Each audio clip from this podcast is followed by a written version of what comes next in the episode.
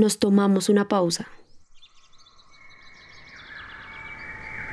Y durante ese tiempo viajamos Colombia adentro para escuchar.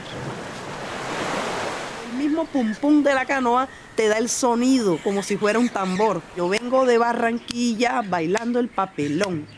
Plátano maduro, plátano pintón. Yo vengo de Barranquilla bailando el papelón. Plátano maduro, plátano pintón.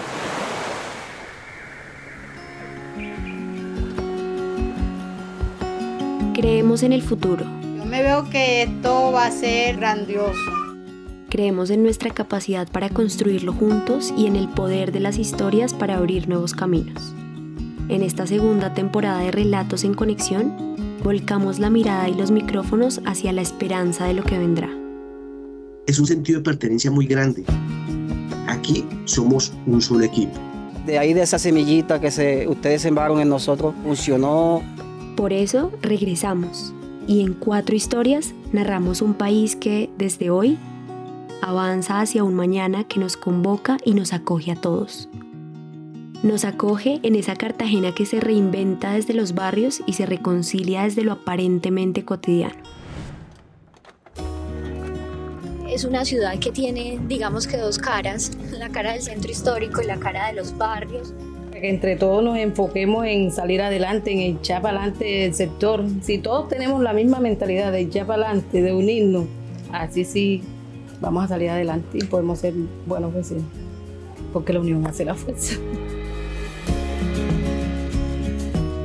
En otro episodio, buceamos en la memoria de un país que teje futuro mientras protege su pasado ante las constantes amenazas del olvido.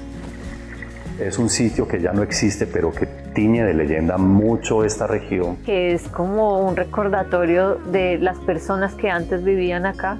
Aunque esa piedra, ese petroglifo, ese dibujo que está ahí plasmado hagan parte de una cultura que aparentemente ya no existe, que desapareció, nos obliga a pensar que algo pasó ahí. También amplificamos la voz de esos héroes cotidianos que asumen todo para que Colombia permanezca iluminada y en movimiento. Le escuché una vez a un, hijo de, de un ejecutor, decía, es que mi papá trabaja para que Colombia no se apague. Es una labor muy bonita porque es una labor social y una labor de país. Eh, a la hora que sea, están listos, están como los Boy Scouts siempre listos. ¿Qué hay que hacer? Ahí vamos, ahí vamos. Además, esta vez surcamos las aguas del canal del dique en el Caribe para conocer una comunidad pesquera que se transforma sin perder su esencia ancestral. El agua llegó hasta el techo aquí, se perdió todo en cuestión de ocho días. ¿Y qué se puede hacer con los pescadores?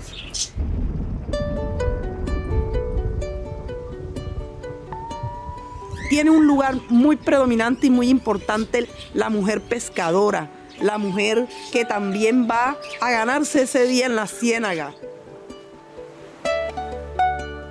Y tener el, el enfrentamiento con los pescadores, porque llegan muchos pescadores y no, "Hmm, ustedes no van a funcionar, no, no funcionamos nosotros menos ustedes.